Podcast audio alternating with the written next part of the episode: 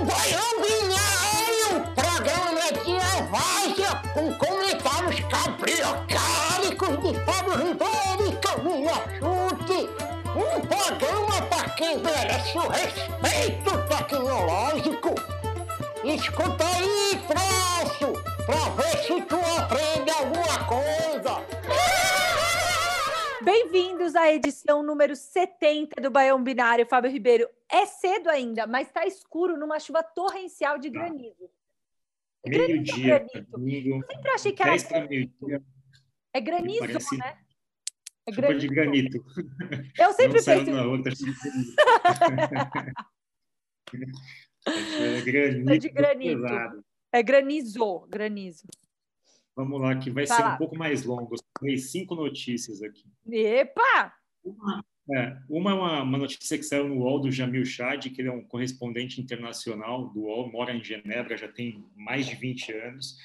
Ele fala sobre as preocupações da Europa nesse momento. Ninguém está preocupado com a vacina porque a vacina vai acontecer. Cedo ou tarde vai existir a vacina. O lance é como é que a gente consegue criar uma escolar, ou seja, tem outros suprimentos na cadeia que precisam ser cuidados. Enfim, seringa, embalagens, quantos aviões a gente vai precisar, quantos voos vão ser feitos para distribuir essa vacina. Enfim, é uma conta muito intrincada, mas a briga, a Lugar, né, Fá? Onde eu vou distribuir? Onde vai ter Refrigeração, vacinação? É. Enfim, esse é um dos, uma das coisas que a gente vai discutir. A outra, Cá, fala sobre o 5G e uma questão de falso dilema.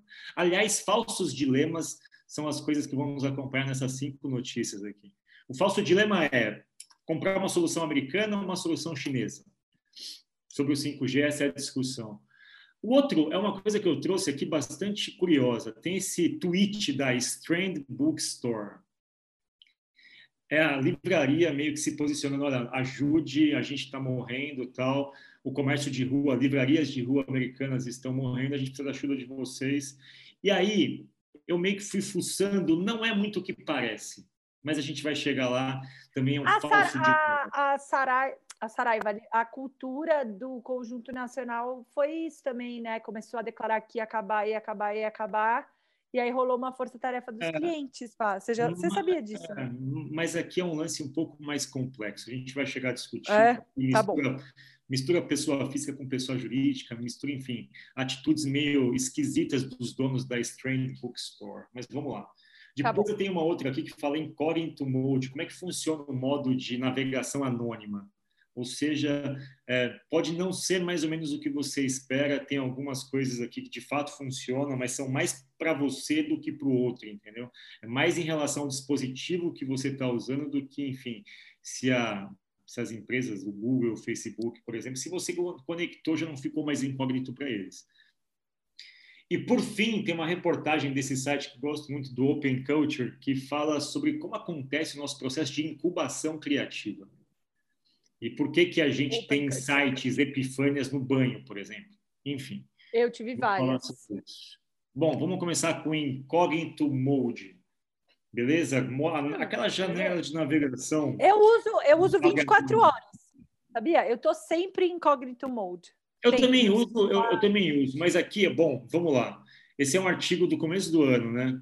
Tipo, cada, cada navegador. Posso, só antes de você modo. ler, Fá, por que, que Claro. eu sempre uso no incognito mode? Porque eu não suporto anúncio me perseguindo, né? E uma das vantagens de você estar no modo incógnito é que você proíbe que as pessoas coletem cookies, né, de você, que as pessoas que você não deixa rastro na sua navegação para você não virar massa de manobra em anúncio digital. Então, eu especificamente uso incognito mode para não ficar me perseguindo. Tipo, sei lá, eu quero comprar uma bota. Eu entro em incognito mode para procurar a bota e aí depois quando você volta ela não fica te perseguindo, entendeu? Porque ele não deixa coletar. Mas do ponto de vista de, sei lá, segredo, é, não é um segredo, é obviamente que eles coletam Exato. esses dados, eles só não Aqui- passam para frente.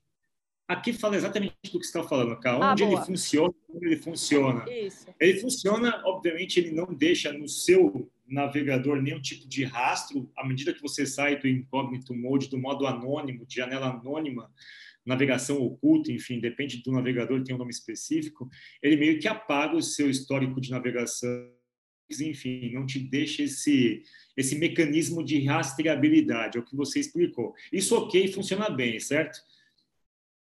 Isso ok, funciona bem, todo mundo usa. Funciona. E também tem uma outra coisa ah. que eu uso, tem uma outra coisa que eu uso para meio que furar firewall de navegação de notícia, por exemplo. Você está navegando no, por exemplo, essa reportagem mesmo. Essa reportagem, se eu navego no meu browser normal, eu já excedi meu limite de, enfim, Isso. artigos Também. grátis no mês. Você vai para o Incognito Mode, você de alguma forma dá uma burlada na coisa Isso.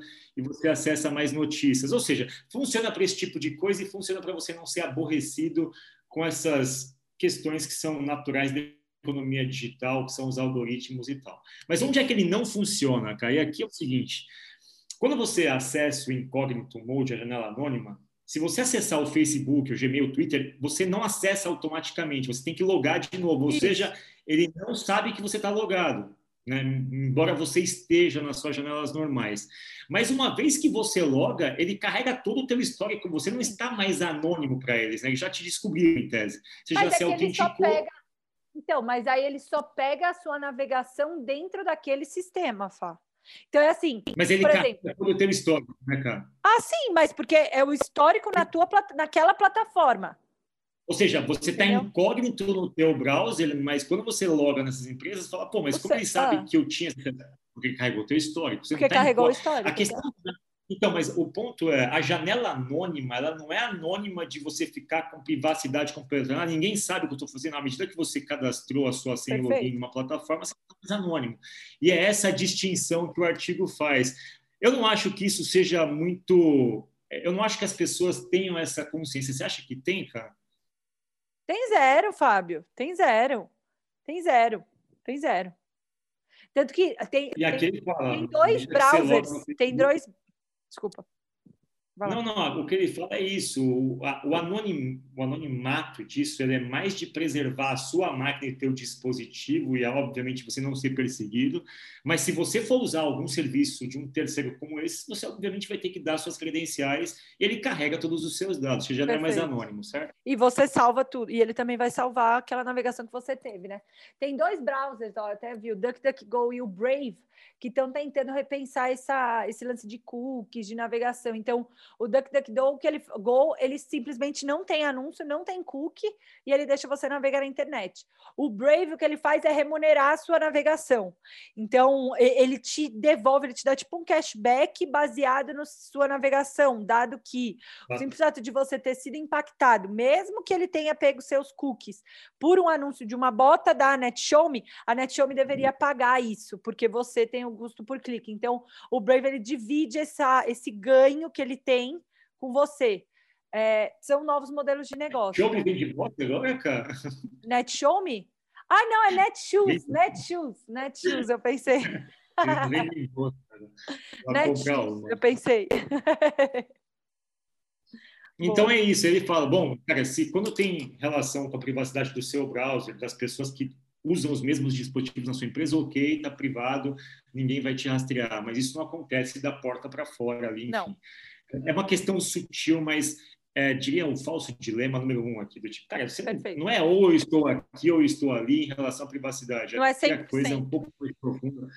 É outro tipo de. Enfim, Perfeito. é bom que as pessoas compreendam. Eu acho que poucas pessoas usam o modo anônimo, viu, cara? Acho que não é uma coisa muito difundida. Assim. Sério?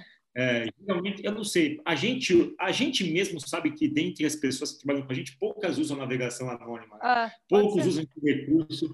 Eu, geralmente, quando eu vou pesquisar, por exemplo, passagem aérea, coisa de viagem, eu prefiro o modo anônimo, Total. porque é um saco depois o que fica o teu browser. Ah. Mas, invariavelmente, quando você loga no Booking, loga em algum tipo de coisa, você já volta a ter o mesmo tipo de perspectiva. Já carrega de novo isso aqui é dica de navegação digital em tempos da economia da atenção. Vamos para a segunda, cara. Ah, não, um artigo o barulho da chuva? Ou não? Pouco. Cara, o um trovão tão, tão maluco. Vamos lá, rede 5G. Rede 5G, artigo que saiu na, na Deutsche Welle, que é o braço brasileiro desse portal de notícias alemãs. Rede 5G, o Brasil diante de um falso dilema. E o falso dilema é a gente ter que escolher entre China e Estados Unidos. China. Qual que é o lance, cara? Rede 5G é algo que tem se falado muito pouco, assim, obviamente no contexto mais de economia média. Os nerds, tal, o pessoal de comunicações, E até o pessoal de tecnologia sabe pouco disso daqui.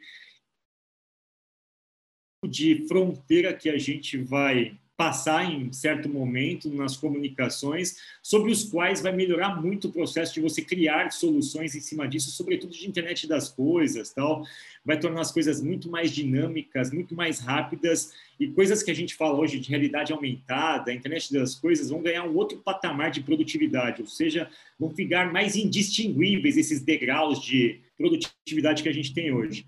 E nesse ponto, tem uma briga comercial muito pesada entre Estados Unidos e China. A Huawei, uma empresa chinesa... se o Trump ganhar, vai piorar muito. Se o Trump ganhar, se o Trump ganhar, a gente está lascado. Enfim. E aqui diz isso exatamente. A decisão pró ou contra Pequim ou Washington é um falso dilema. O Brasil deveria ser todos. Dá para a gente fincar o pé numa solução em outra. A gente não precisa fazer isso. E aqui eles falam o caso da Segunda Guerra, que o Brasil sempre foi muito inteligente na diplomacia nesse aspecto. Na Segunda Guerra, o Brasil manteve relações com os Estados Unidos, com a Europa e com o Japão, que eram inimigos na guerra, mas a gente conseguiu manter uma diplomacia que esses três tipos de economia coexistiram aqui no Brasil de forma muito muito óbvia ali, sabe? Tipo, olha, uma coisa é a geopolítica mundial da guerra, outra coisa é o quanto isso vai trazer de desenvolvimento para cá. O que, que, você acha sobre isso, é cara? literalmente a falácia da, da falsa dicotomia, né, Fábio? Ah, ou você é dos Estados Unidos ou você é da China. Não, não, não, não tem que escolher. Não, não, não. Não, não, não. Você tem que me fazer uma boa proposta. Eu não preciso escolher hoje, né? A gente sabe que a geopolítica está intrincada e que, obviamente, talvez por eles serem dois grandes monopólios, um cobre né, a exclusividade. Mas enquanto não fizerem isso, não tem por que a gente escolher, eu acho também. E, eu acho plenamente. Eu acho interessante. se eu tivesse que escolher, sinceramente, eu iria para eu, eu iria para Huawei.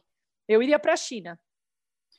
Eu acho que assim, o que eles dizem, como o Brasil é uma economia muito grande, é uma das maiores do mundo, uma das dez maiores do mundo, enfim, décima segunda em termos de PIB, mas em termos territoriais, o Brasil é o sexto país do mundo em área, em área de cobertura. Né?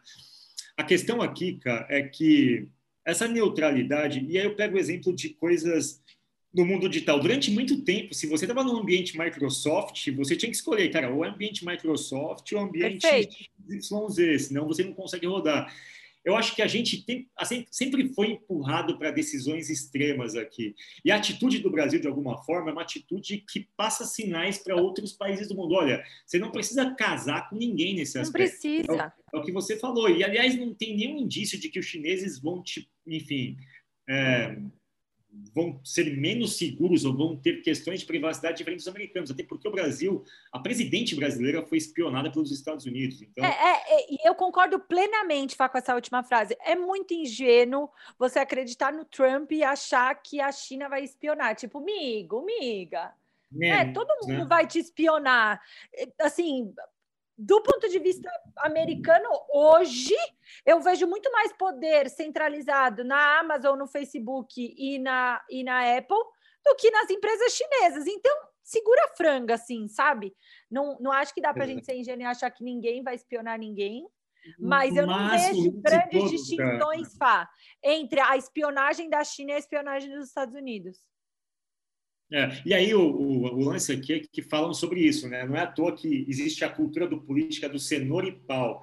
Os, esses países meio que atraem a gente com uma série de benefícios, mas ameaçam a gente com suspensão de investimentos se você não escolher um lado ou outro. E no final das contas, o Ai, Brasil suspende. foi muito habilidoso no campo de Exato, o Brasil, o Brasil sempre foi muito habilidoso com o diplomático. O que assusta hoje é que essa diplomacia, que era uma característica muito forte do Brasil, ela se perdeu nos últimos três anos. O Brasil já não é um país que preza pela diplomacia. Verdade. E, aliás, a gente tem agora o exemplo da vacina chinesa. Então, pode ser que aqui nesse governo tome-se uma decisão que vai impactar a gente para o resto da vida em relação à questão do 5G. Verdade. Por isso que esse assunto é importante e ele precisa ser cuidado, tá? Verdade, vai. E eu, eu acho que se o Trump se eleger, então, a gente está lascado, velho. Exato.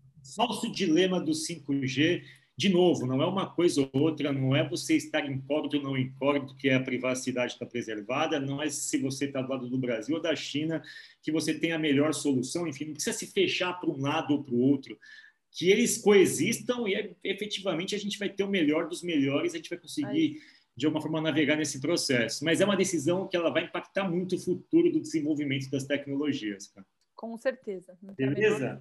Beleza. Terceira reportagem. Reportagem que é da, dessa livraria, livraria americana chamada Strand. A Strand é uma das remanescentes das lojas de ruas americanas. O que acontece? Ela veio a público essa semana. Ela é tipo uma Barnes Nobles, ela, enfim, ela é, uma, ela é ah, muito famosa nos Estados Unidos. A Barnes Essa aqui, especificamente, o que, que ela fala? A gente precisa da sua ajuda. É um post que a gente nunca gostaria de ter feito, mas hoje é um, é um ponto de inflexão na vida da Strange. Nossas receitas caíram mais de 70% e a gente está, enfim, numa situação que a gente Complicado. tende a fechar se as coisas continuarem assim. E eles fizeram uma carta, tem essa carta aqui dizendo que eles sobreviveram à Grande Depressão, a duas grandes guerras mundiais, às grandes livrarias, sobreviveram aos e-books, sobreviveram à internet, tudo, mas não vão sobreviver à pandemia se não forem ajudados pelos seus clientes. A carta é super bem escrita, tal, ela conclama as pessoas a ajudarem, a comprarem na loja, como a terceira geração de donos, de donos. da Strange e por aí vai. E essa carta, ela chegou até mim por uma pessoa que eu gosto muito, que eu sigo, que é o André Barcinski, que é um jornalista, e ele falou, porra, ele no sentido de, olha, olha a, a economia que a gente vive hoje ao ponto de uma das coisas que significavam cultura estarem prestes a desaparecer. Aí eu comecei a ler os comentários sobre a reportagem. Eu falei, pô, que legal, eu me, me, me afeiçoei a carta, ah, vamos ajudar, pô, que legal. Aí fui ler os comentários. Primeiro, essa pessoa coloca aqui, olha, a proprietária desse negócio é uma multimilionária, que ela é dona do prédio. E tem uma questão, ela deveria falar para a gente o que, que ela fez com o PPP, a grana do PPP que ela pegou. Aí eu falei, PPP, o que, que significa isso, né? Aí eu fui pesquisar. O PPP, cara, é o Paycheck Program que tem nos Estados Unidos, que é o seguinte, durante a pandemia, é o Paycheck Program uh, acho que é Paycheck Program, é uma coisa do, de você, o governo criou um programa de compensação onde ele ofereceria para esses comércios uma linha de financiamento para que ele pudesse pagar a folha de pagamento durante a pandemia. Uhum. Então, qual que é o lance? Tem uma série de condições para você pegar o PPP, várias condições. Então, se você tem que pegar, você tem que manter 70% dos funcionários empregados. Se você não mantiver esses funcionários empregados, porque em tese, Paycheck Protection Program chama.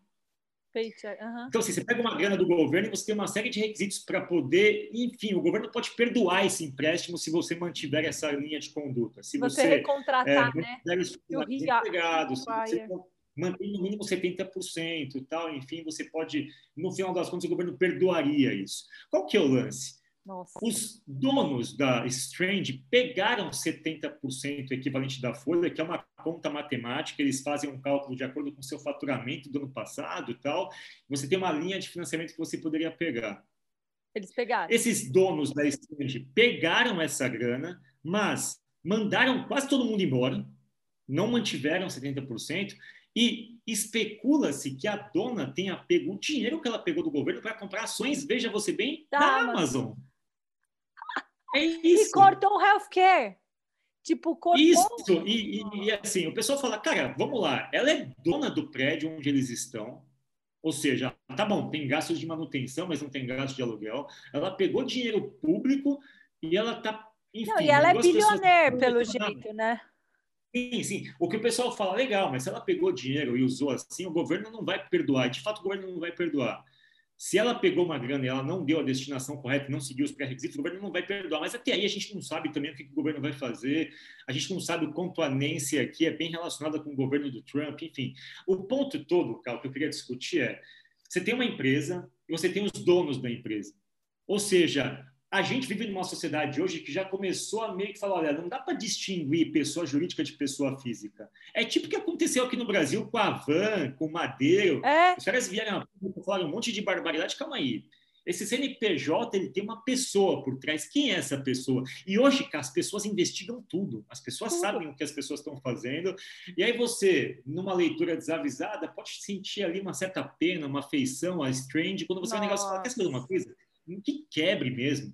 Vocês mandaram Gambling, olha a última. Also, from what É. I'm seeing about the owner, I'm fine. If it's tipo, ah, eu tô de boa se falir, que pena para as pessoas que gostam, mas eu não vou deixar um dono ficar tipo gambling, ficar jogando com a gente. apostando comigo. E aí tem uma outra coisa, uma outra pessoa falou, eu até queria ajudar, mas eu entrei no site de vocês e eu não consigo comprar. Cara, esse mundo é muito louco, cara, porque olha que maluquice. É, é uma loja de rua tradicional apelando Nossa. aos seus clientes para que ela sobreviva. Aí alguém Doido. puxa uma historinha de, de bastidor e fala: calma aí, mas vocês não são tão coitadinhos assim. E aliás, vocês foram muito sacanas com funcionários de vocês, mesmo pegando dinheiro do governo e estão apostando na Nossa. Amazon, que é o que derrubou vocês. Aí uma outra ali agora fala: olha, tô até tentando ajudar, mas eu tô indo online e vocês não estão. Enfim, o site de vocês está fora. É uma loja física que não soube fazer a transição para o digital. cara. Totalmente, Você Fá. percebeu? Cara, olha quantas histórias tem nessa história. Você Não, entendeu? E Fai, eu acho que é, é a transição para o digital e lembrar que hoje o indivíduo tem muito poder, né? Então você, enquanto representante, dono de uma marca, você tem que cuidar o que, que você está falando, quem você está apoiando, porque as pessoas acompanham a tua vida, né? Você deixa rastro. Então, acho que não só não conseguiu fazer a transição para o digital para vender online, mas também não entendeu o que é essa tal economia digital. E é isso, Caio. O falso dilema aqui não é se a economia tradicional versus digital, não é pessoa física versus jurídica. Ah, porque está na pessoa jurídica, então não importa a pessoa física. Não, as nuances elas são muito complexas. A gente de fato analisa físico e jurídico. O tradicional e o digital eles coexistem. Inclusive a própria loja tradicional precisaria ter uma plataforma digital. Ela não está preparada. E no final das contas é de novo uma polarização que ela meio que não ensina. E é louco isso, porque se você lê só o tweet, você toma uma direção. Quando você começa a investigar, cara, tem várias camadas nessa cebola. Várias. E aí o cara falou, meu, o site está fora por algum motivo e a loja responde, a gente está tendo um pouco de problema com o site. Se você quer sobreviver, amigão, amigona, seja um pouco competente naquilo que você de algum... Você pediu para eu te ajudar, quando eu te ajudo você não está preparado, enfim. É um emblema da nossa época esse Tudo case, errado, cara. velho. que Tudo errado. Fizeram tudo errado. Exato. E aí a gente vai para o nosso falso dilema número 4, que é não é só o caso de ter ou não vacina, tem muito mais coisa uma coisa e outra, como o Jamil Chad nos fala. Enquanto o Brasil bate cabeça, o mundo se prepara para a maior vacinação. O Brasil nem tá. Essa discussão nem chegou aqui ainda, cara. Não, não A sabe discussão nem quem que nossa- vai começar a vacinar, onde vai vacinar, se é man... A gente está brigando ainda se vai ser mandatório ou não. Tá o Bolsonaro e o Dória na rinha de quem vai se reeleger presidente ou o Dória para ver se vai obrigar ou não a vacina. A gente está nesse nível de baixaria. Exato, mas aí a discussão é um pouco mais complexa, como o Jamil Chad, aliás, Jamil Chad, leiam tudo que ele escreve, é um correspondente brasileiro na Europa, hiper competente, ele que expôs para o mundo os padrões de corrupção da FIFA, enfim, é um jornalista extremamente premiado, renomado, sigam e leiam Jamil Chad. Mas vamos lá, olha isso, cara, demanda por refrigeração para você manter as vacinas condicionadas. No Brasil já ferrou, Fábio. No Exato, Brasil já estamos aqui. A gente vai ter que usar caminhão frigorífico, isopor. Cara, e olha o lance, na OMS a estimativa é de que um provável vacina tenha de ser mantida entre 2 e 8 graus Celsius. Tal exigência poderia excluir 3 bilhões de pessoas no mundo de ter acesso ao produto. Refrigeração criou uma caixa própria para as vacinas que mantém ela por 10 dias condicionada. Que legal isso aqui, né? Isso aqui é exemplo de design thinking. Cada uma das, olha isso, cada uma das caixas ainda será equipada com um chip para um chip para monitorar o seu destino. Ou seja, a Legal. caixa É tipo uma Pfizer- maleta valiosa, meu. É tipo ter, uns, tem um negócio importante ali. Ô, cara, a- só aqui tem internet das coisas e blockchain. Nessas duas, nessa pequena demonstração da Perfeita. Pfizer, tem blockchain, internet Perfeito. das coisas e tem a refrigeração, ou seja, tem um controle remoto aqui de como a refrigeração vai ser feita, controle de logística, de rastreabilidade. Mas olha esse negócio.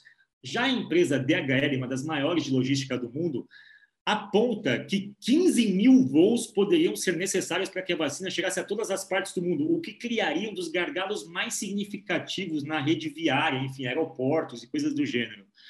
Então, cá, vamos lá. Esse tipo de rinha política que a gente tem da vacina está afastando a gente de se preparar para uma coisa que é muito mais séria, porque a vacina vai acontecer, ela vai existir. A questão é como é que a gente faz para, primeiro, para condicionar, segundo, para escoar essa vacina. E, além disso, tem uma série de outras discussões que são, enfim, uso de seringas, tem os vidrinhos, tal, as matérias que são necessárias. Né? Você precisa ter vidro para pôr a vacina, precisa ter seringa para poder aplicar as vacinas. No final, cara, a OMS e a União Europeia estão discutindo logística, processo e planejamento. E aí o paralelo com as vidas de empresas são os mesmos. Assim, enquanto a gente está preocupado se vai ter ou não o produto, ok, está aqui o produto. O que você faz com ele agora? Você tem um site para vender? Você tem funcionário preparado para as pessoas gente, comprarem? A gente perceber que não é só uma questão até de se organizar, é que a gente vai ter brigas anteriores, né? Olha a última frase ali, a OMS teme que não haja dinheiro suficiente para a distribuição justa da vacina. Então, beleza, Exato. São Paulo vai receber vacina. E o interior de Paragominas vai receber? Não sei. Exato. E o lance, cara, eu acho que o paralelo aqui também a gente pode trazer para a vida das empresas. Às vezes a gente se preocupa muito, e é, é preocupante de fato, a gente tem que preocupar com produto, com escala tal, mas ok, você quer que aconteça, aconteça, que é vendimento. Você está preparado? Você tem atendimento? Você está preparado para o efeito rebote de você criar um descontentamento no teu cliente por falta de produto ou por falta de estrutura digital no seu site, nas suas redes sociais?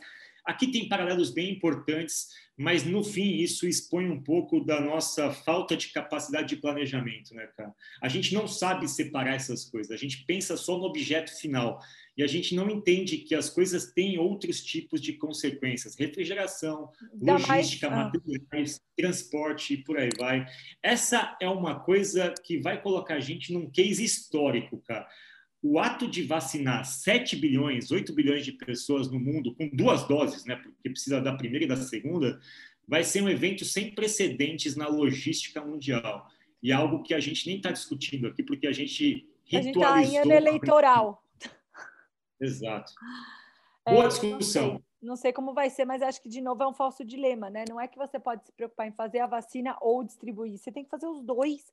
E você vai ter que equilibrar os dois, não adianta você escolher de que lado você vai ficar. Você vai ter que fazer. Exato. E são duas discussões que precisam acontecer simultâneas, né? E precisam é. ter bastante, enfim, competência investida para que a coisa seja algo que de fato dê conta dessa lógica que, que existe, né? Mundo a geopolítica, a geografia, a distribuição das pessoas, enfim, tem vários aspectos importantes a serem considerados. Tá? Perfeito. Último do Baião é por Nossa, que, que a gente 2014, pensa melhor... Fábio Ribeiro, dia 30 de dezembro de 2014. É, bem antigo. Isso foi porque, enfim, tem, tem várias coisas aqui. Por que, que eu cheguei nesse artigo? Primeiro, porque eu adoro esse site. O Open Culture é um sensacional para quem gosta de educação. É, é, é, conteúdo de primeira, coisas sensacionais assim, super super super criativas pautas tal, mas eu especificamente tive esses dias algumas epifânias assim, né? E depois eu falei, meu, não consigo lembrar o que eu tive, sabe? Meio que eu não, a, a ideia sumiu. Enquanto ela estava acontecendo, eu falei, meu, preciso anotar isso, preciso anotar isso. E depois eu falei, o que, que foi mesmo aquilo que eu tive a ideia, que já sumiu e desapareceu? Legal, Fábio Ribeiro, fala... eu não acredito que você deu esse vacilo, meu. Exato, eu esqueci. Ai, Fábio. Exato. Você vai lembrar. Aqui, por que, que acontece o nosso maior pensamento no chuveiro aqui? E aqui, cá, fala do processo de incubação. Que, sabe que louco que é isso? É porque a gente Sim. persegue o estado de flow, né? Que é aquele estado Sim. de concentração onde que você, você fica trabalha. Só que o flow é exatamente o inimigo desse, desses momentos de criatividade. Porque no flow, quando você atinge o flow você e está... Consegue olhar para o lado. Está com um pensamento linear. O que acontece em atividades que eles dizem como mundanas, que é o seguinte, o que eles dizem, cara, é que tem o tal, esse tal é uma palavra que vem da, da, da cultura chinesa que significa a grande epifânia, né? The hum. great Tao fades away, ou seja, o Tao desaparece, o Tao desaparece quando a gente se embrenha ali em atividades produtivas. O que, que, ele diz é o seguinte: por que, que a gente tem aqueles insights quando a gente está, enfim, tomando banho, cortando lá o jardim, podando as plantas, dirigindo para casa? Porque a nossa cabeça relaxa. Quando a tua cabeça relaxa, ela se permite fazer conexões aleatórias entre as informações que você tem disponível. Ela permite fazer conexões, justaposições de pensamento. Então, ela começa a brincar, do tipo, olha, vamos aproveitar que essa pessoa Vamos aproveitar que ela está relaxada, com nível de dopamina alto, deixa eu brincar com algumas conexões. É por isso que no chuveiro, às vezes, tem aquela lembrança mágica, caramba, essa ideia tal. Quando a gente imediatamente entra no estado de concentração, a tua cabeça fica linear, ela não faz essas conexões. É como se a gente precisasse, ou seja, a questão não é só você entrar no flow ou você ficar sem fazer nada do ócio criativo do Domênico de Masi. A questão é como é que a gente equilibra a nossa vida para sim ter momentos de flow, mas também ter momentos de ócio criativo, que é onde a gente consegue, cara, ter o tal da incubação criativa. E eu percebia muito isso, para mim especificamente, correndo. É, aquele né? Tem os neurocientistas que falam que o principal ingrediente desse processo de incubação criativa é a dopamina. Isso só acontece quando a gente está relaxado. Quando a gente está num processo. Às vezes eu tenho as minhas melhores ideias com o boy no bar. É verdade isso. Às vezes eu, estou com o boy no bar, eu tô lá Mas viajando. correndo. Quando você está correndo, você também não sentia isso? Cara, sensacional, mas assim, o problema de quando você estava correndo, e eu tinha essa angústia correndo, que eu não tinha como parar para anotar. É. E aí, às vezes. Eu já pensei várias vezes no relógio, sabia? No Exato. relógio tem o notes que você grava. Eu já pensei a várias corrida, vezes. A corrida, cara, é uma enxurrada de criatividade. O esporte, qualquer tipo de atividade física. A questão é, a gente não tem capacidade de parar e anotar. Quando você chega em casa, você esqueceu o que você pensou. Ou você tem uma disciplina de, de anotar. E eu trouxe essa Vai fazer assim, sobre... Fábio, a gente vai sair correr junto. Você teve uma ideia, você me conta, porque aí são duas pessoas para esquecer. Mas, é, mas é isso, cara. E aqui, o, a questão é que a gente sempre busca né, a inovação, a criatividade. Primeiro, que criar espaço de criatividade é uma baboseira sem fim. Né?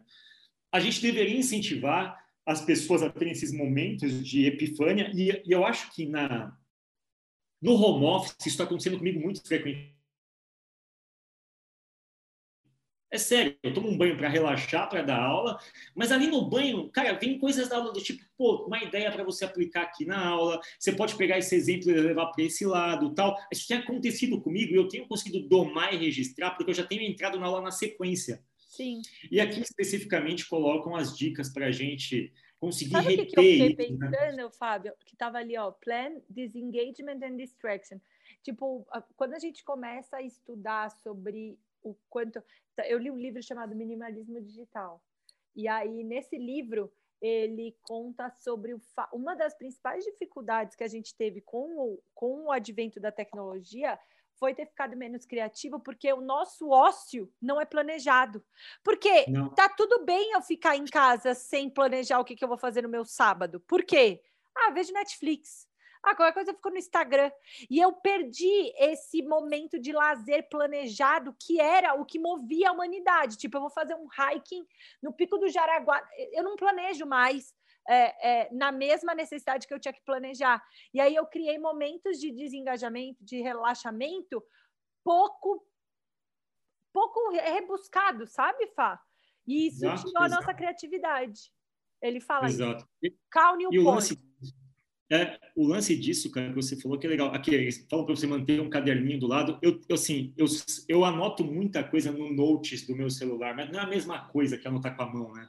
É outro tipo de cognição, tal. Sei lá, o ato de você anotar com a mão a pessoa ficar mais viva, tal. Eles falam, tipo, até no banheiro, tem cadernos à prova d'água, eu não sabia disso. Tem, tem uns caderninhos à prova d'água. você... escrever. Então, eu vou comprar um desse para você planejar esses momentos de distração, ou seja, e aí eu percebi que eu tenho tido muitas ideias cozinhando. Eu tenho tido muitas ideias limpando a casa, tal. Só que eu não tenho uma disciplina de anotar. E aí ele falou outra coisa, olha, uma outra dica que é contra-intuitiva, torne as tarefas difíceis. Tipo, por exemplo, eu quando montei esse baião, esse baião é difícil para mim montar, porque eu tenho que pesquisar, recortar, posicionar, alinhar, Mas você tal. Tem Buffer, fala, ele fala de buffer. Tipo, é. você é. vai acumulando, então você vai fazendo uma lista, ainda sem ordem, e depois você tem aonde recorrer, né? Exato. O que ele fala de você tornar algumas coisas difíceis é que outras coisas, por comparação, passam a ser simples. É isso.